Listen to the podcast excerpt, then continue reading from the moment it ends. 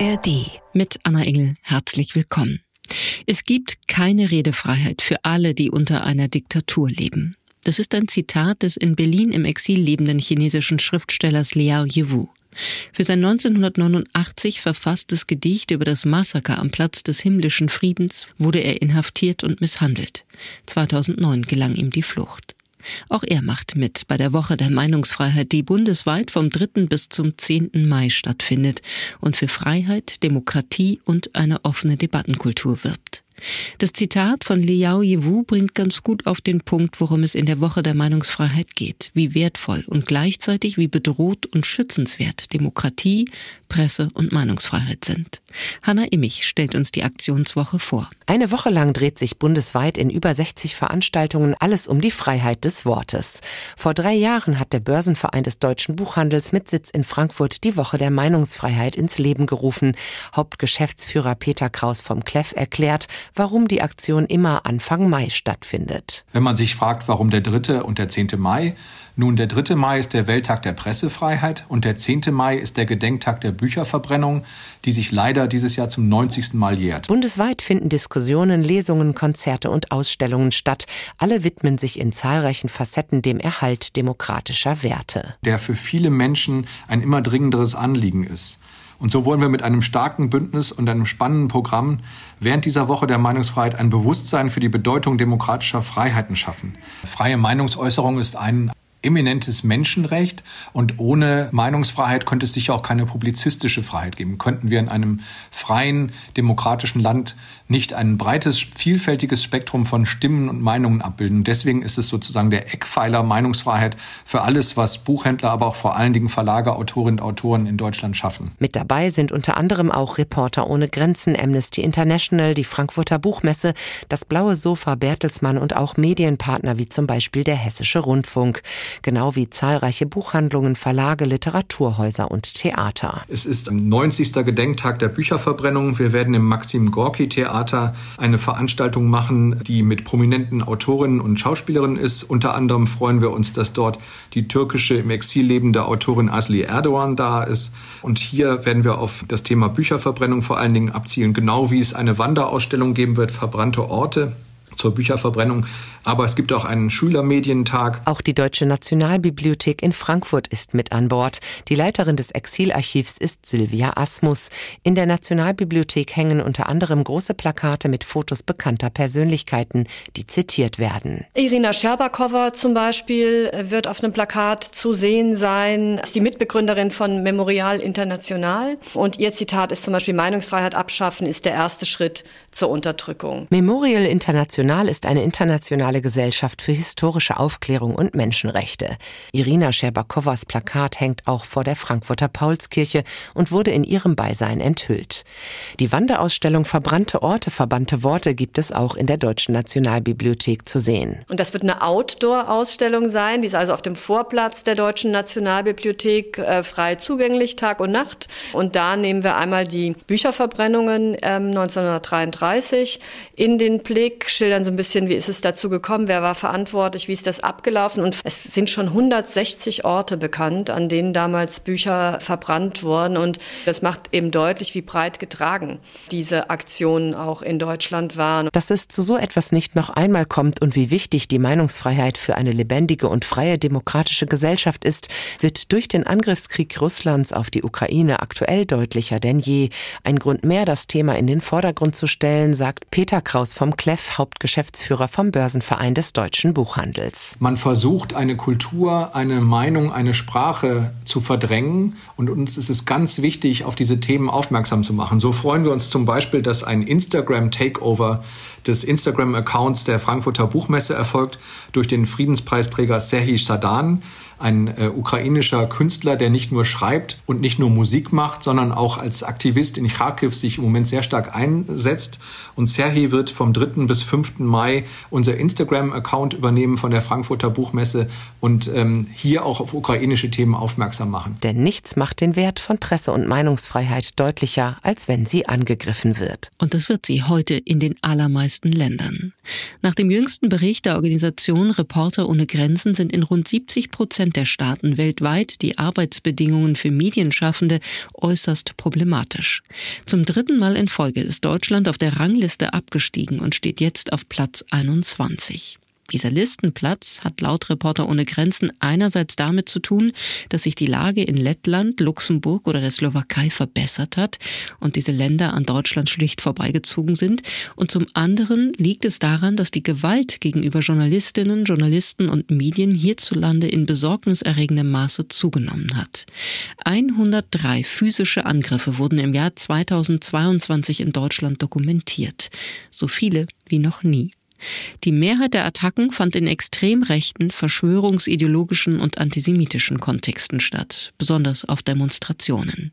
Deshalb ist es wichtig, auch hierzulande die Presse- und Meinungsfreiheit zu verteidigen und zu stärken, betont auch die Frankfurter Kulturdezernentin Ina Hartwig am Tag der Pressefreiheit bei einer Veranstaltung vor der Paulskirche. Die Meinungsfreiheit ist das Fundament der Demokratie und wie wir wissen, äh, wird an diesem Fundament gesägt und deshalb ist es unglaublich wichtig, dass wir auf das hohe Gut der Meinungsfreiheit hinweisen und auch klar machen, was es bedeuten würde, wenn diese eingeschränkt würde. Ja, insofern äh, einmal im Jahr muss das sein. Das ist ein ganz wichtiges Signal, äh, uns daran zu erinnern, dass wir das große Glück haben, in einem Land zu leben, äh, in dem Meinungsfreiheit garantiert ist. Zum Start der Woche der Meinungsfreiheit am 3. Mai enthüllte Kultur- und Wissenschaftsdezernentin Ina Hartwig gemeinsam mit Irina Scherbakowa und anderen ein großes Plakat, das die russische Menschenrechtsaktivistin mit ihrer ganz persönlichen Botschaft zur Woche der Meinungsfreiheit zeigt. Dieses Plakat gehört zu der Kampagne Elf starke Stimmen für Freiheit, Demokratie und Debatte, die der Börsenverein des deutschen Buchhandels initiiert hat. Ich hatte nach diesem öffentlichen Termin die Möglichkeit, mit Irina Scherbakowa, die seit dem russischen Angriff auf die Ukraine in Deutschland lebt, ein Gespräch im Haus des Buches zu führen. Sie ist Gründungsmitglied der Menschenrechtsorganisation Memorial, die 2021 in Moskau verboten wurde und ein Jahr später für ihren Kampf gegen Kriegsverbrechen und Menschenrechtsverstöße in Russland mit dem Friedensnobelpreis ausgezeichnet wurde. Ich habe Irina Schabakowa zunächst auf ihr Plakat angesprochen, das kurz zuvor der Öffentlichkeit vorgestellt wurde. Darauf steht, Meinungsfreiheit abzuschaffen ist der erste Schritt zur Unterdrückung. Das liest sich für mich wie eine Mahnung bzw. wie eine Warnung und ist zugleich eine Feststellung, denn Sie, Irina Schabakowa, haben ja genau das in Russland erlebt. Ich muss immer daran denken, dass, nur abgesehen davon, dass die Hälfte meines Lebens, kann man ja sagen, oder ja fast die Hälfte meines Lebens, in der Situation verlief. Ich gehöre ja zu den sozusagen russischen Intellektuellen, ja, und äh, das Wort war überhaupt das Wichtigste und ähm, in der Situation gelebt, wie unser der russische Dichter äh, Ossip Mandelstam, der im Gulag umgekommen ist. Der hat mal einen Satz gesagt oder geschrieben, den man oft zitiert in Russland und auch damals schon irgendwie wiederholt hat, dass in der Situation der Unfreiheit und in der, der Situation, also es ist grob gesagt, Zensur, dass wenn die Menschen sich damit abfinden, äh, mit diesen Zensurbedingungen, dann ist das, was Sie schreiben, ein Abschaum. Und wenn man das nicht tut und dagegen schreibt, ist das eine gestohlene Luft. Und diese gestohlene Luft, die oft ganz äh, nur einen, wie soll man sagen, nur, äh, nur ein bisschen war. Nur man atmete so kurz auf, wenn man etwas hören konnte oder lesen konnte. Und in Wirklichkeit war das wirklich. Und in dieser stickigen und gestohlenen Luft habe ich ja fast die Hälfte meines Lebens verbracht. Also äh, Manuskripte äh, im Samizdat gelesen, also Bücher, die geschmuggelt worden sind, Menschen erlebt, die zugrunde gegangen sind eigentlich daran, dass sie ihre Werke nicht veröffentlichen könnten, also die dann beschlagnahmt worden sind, wie beim Wassili Grossmann, sein wichtigstes Buch, sein wichtigster Roman, Leben und Schicksal man musste so kämpfen, man musste sich also so also darauf bestehen oder die Möglichkeiten finden, dass dieser Satz nicht weggestrichen wird, dass ähm, dieser Titel nicht geändert wird. Und das war so ein unglaublicher wirklich Kampf um diese gestohlene, um diese gestohlene Luft. Und das war einer von den ersten, würde ich sagen, Artikeln, die Gorbatschow dann öffentlich verfasste oder so. Das war noch schon, glaube ich, 86. Dort stand ähm, ein Satz. Und es klingt ja heute so unglaublich banal, aber es stand dort, wir brauchen mehr Wahrheit. Und das genügte und alle äh, wurden plötzlich wach. Was sagt er nun? Was bedeutet das? Es, bedeutet das, dass es äh, mehr Möglichkeiten sind für alle, die sich wirklich frei äußern wollen. Oder wenn manche Sachen können gesagt werden, veröffentlicht werden. Und das war ein kleiner Ball das muss man sich ja vorstellen. In diesem Riesenland und in diesem riesensozialistischen Lager. Es war ein kleiner Ball, das in Rollen gekommen ist und mit ihm kam die Lawine. Und letztendlich brachte das äh, eigentlich zum, äh, zum Fall der Berliner Mauer. Das muss man sich ja vorstellen, wie was ein freies Wort auslösen kann bei den Menschen. Sie sind Mitbegründerin der Menschenrechtsorganisation Memorial International, die 2021 in Moskau verboten wurde. Welches waren denn die Schritte, die dahin geführt haben und wie haben Sie diese erlebt? Also wenn wir von dem Schritt zur Unterdrückung, auf dem eben auf Ihrem Plakat die Rede ist. Was unsere Organisation anbetrifft und ähm, solche Menschen wie wir, Historiker, die mit der Aufarbeitung der Geschichte der politischen Repressalien uns beschäftigt haben und Menschenrechtler auch in unserer Organisation, wir merkten, wohin die Reise geht, wahrscheinlich viel früher als sehr viele andere.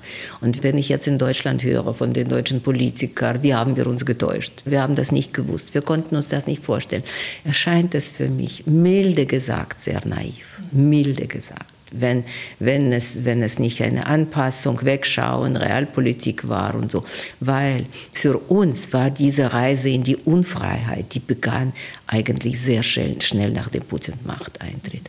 Und das kann man irgendwie die ganze, sozusagen dieser Weg nachvollziehen. Und wenn man den nachvollzieht, immer weniger Freiheit, immer mehr Einschränkungen, immer mehr Veränderungen. Es ist ja nicht so, dass alle Menschen sich gefügt haben. Das muss man ja sagen. Es gab einen Widerstand. Es gab Hunderttausende hm, auf den Demonstrationen. Nur das war nicht genug. Das war, das war nicht genug und wir konnten, und wir, ich meine jetzt, die Verantwortung liegt ja auch, die verteilt sich ja natürlich auf diejenigen, die Aufklärungsarbeit, wie wir äh, all diese Jahre gemacht haben. Es ist uns nicht gelungen, den Menschen wirklich, äh, würde ich sagen, davon zu überzeugen, wie wichtig also diese Freiheiten sind wie grundsätzlich sie sind, also wie was äh, für die Menschenrechte und so. Und das ist uns nicht gelungen, die Menschen davon zu überzeugen. Also wiederum haben wir gesehen, wie der Staat ja äh, eigentlich, wie die Menschen es hinnehmen, dass der Staat mit ihnen alles machen kann. Ein Schwerpunkt Ihrer Arbeit war und ist kulturelles Lernen, Lernen aus der Geschichte. Nun stehen Sie heute hier in Frankfurt als Botschafterin für die Meinungsfreiheit. Welche Bedeutung hat das für Sie auch nochmal klar vor dem Hintergrund, über den Sie gerade gesprochen haben, die aktuelle Situation in Russland? Ja, man sagt so natürlich aus der Geschichte lernen. Und es gibt ja dazu ja diese berühmte Antwort, Geschichte ist nicht die Magistra Vitae, sie lernt nicht. Aber dann kam der, ein Zusatz, den man in Russland gerne zitiert, von einem russischen Historiker aus dem 19. Jahrhundert. Ja, ja, also die Geschichte ist keine Lehrerin, bestraft aber sehr hart diejenigen, die äh, ihre Lehren nicht wahrnehmen wollen. Und das erleben wir jetzt.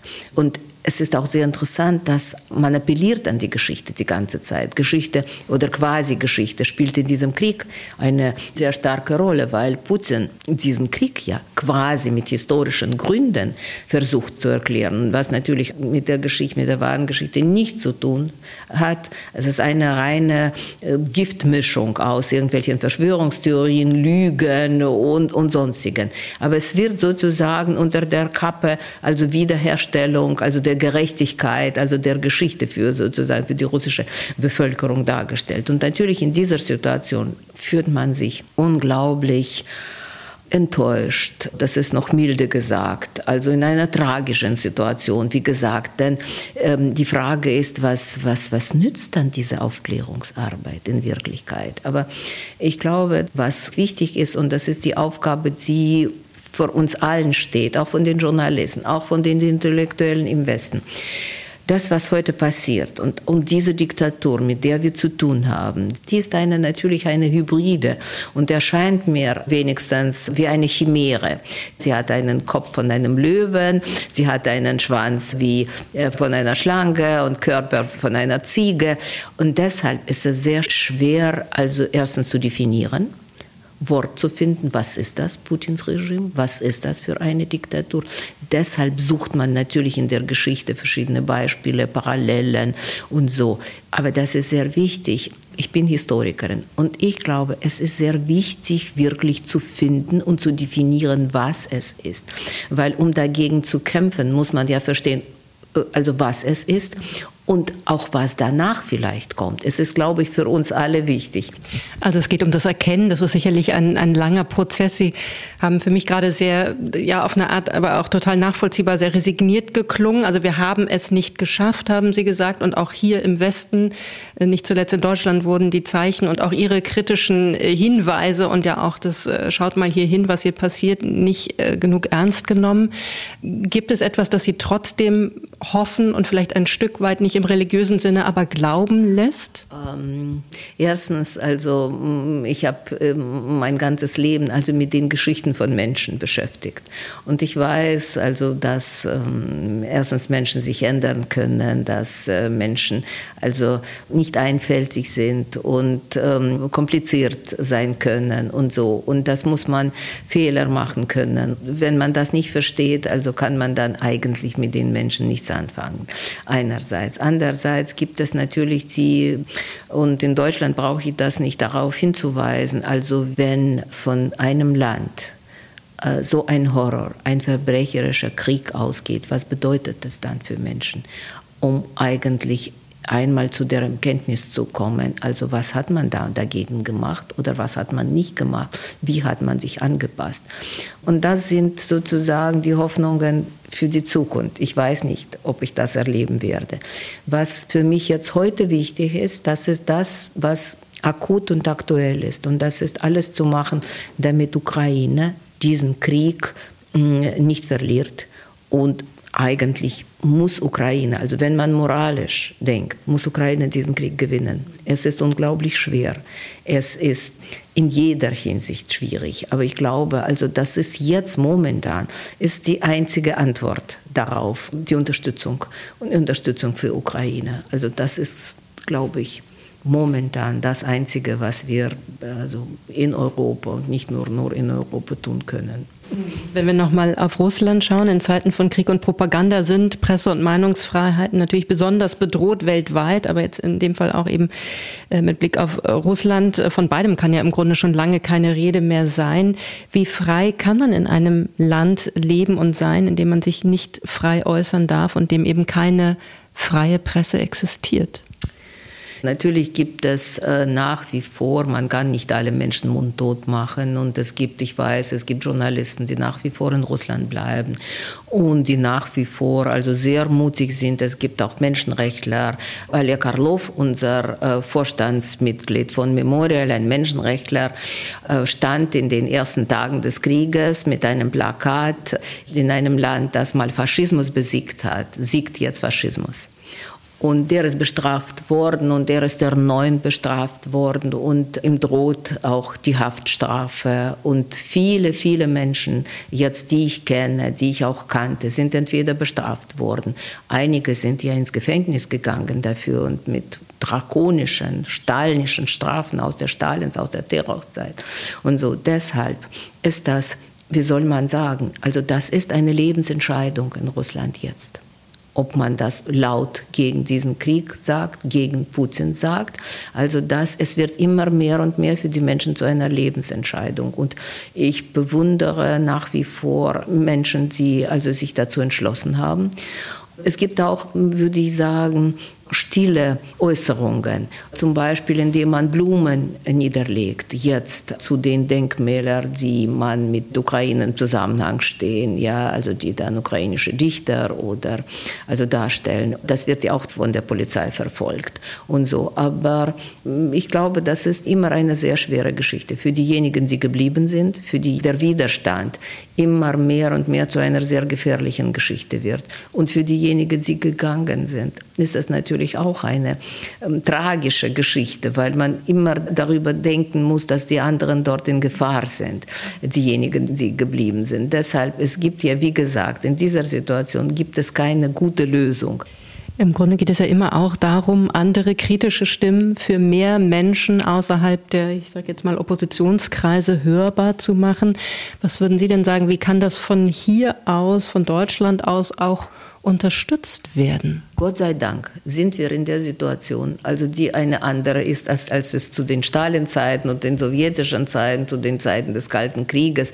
Aber da gab es doch schon auch Radio, Gott sei Dank. Ja. Und äh, in meiner Jugend also haben also sehr viele westliche Sender gehört und Liberty natürlich und Voice of America und BBC und so. Also das war wenigstens die Möglichkeit, sich zu informieren.